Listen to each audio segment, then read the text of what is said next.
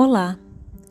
Estamos em nosso quarto episódio da segunda temporada do podcast No Serviço do Rei.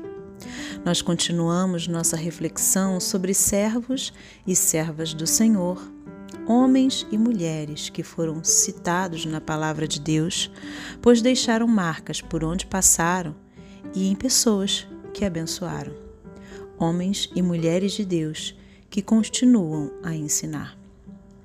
Hoje aprenderemos com Filemão. Lemos em Filemão 1, de 1 a 7.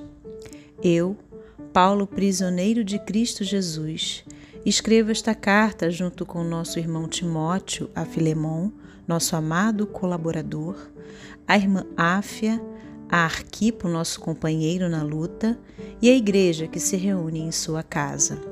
Que Deus, nosso Pai, e o Senhor Jesus Cristo lhes deem graça e paz. Sempre dou graças a meu Deus por você em minhas orações, pois ouço com frequência de sua fé no Senhor Jesus e de seu amor por todo o povo santo.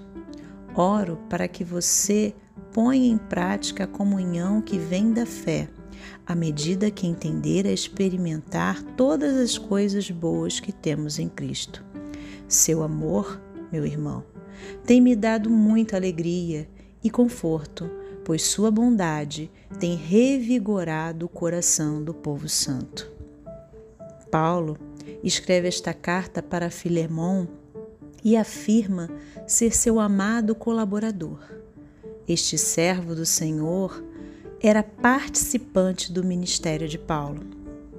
Este também dava graças a Deus em oração por Filemão, porque ouvia constantemente da fé de Filemão e de seu amor pelos irmãos. A fé e o amor dele é visível e era compartilhada por todos, a ponto de chegar ao conhecimento de Paulo. Fazia parte da oração de Paulo o desejo de vê-lo pôr em prática a comunhão que é consequência da fé em Cristo. E quando é assimilado todas as bênçãos que temos em Cristo Jesus. Aqui, Paulo está preparando o caminho em sua fala para o que viria mais à frente, para o que queria pedir, que recebesse Onésimo, seu escravo que havia fugido. Paulo queria que o recebesse e, junto com ele, está vindo o próprio coração de Paulo. Ele pede que o receba como se recebesse o próprio apóstolo. Ele também afirma que o amor de Filemão tem dado a ele muita alegria, porque a bondade deste homem de Deus estava revigorando o coração do povo de Deus. Que homem abençoado! Que abençoava. Aprendemos com este servo do Senhor que precisamos colaborar nos ministérios, que nossa fé e nosso amor seja sincero e visível por quem está ao nosso redor. Todos devem sentir.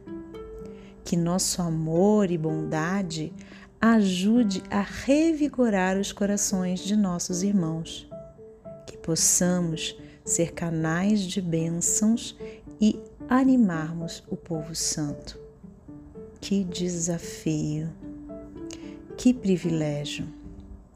Vamos, irmãos, praticar a nossa fé. Que Deus nos abençoe. Até o próximo episódio. Até mais.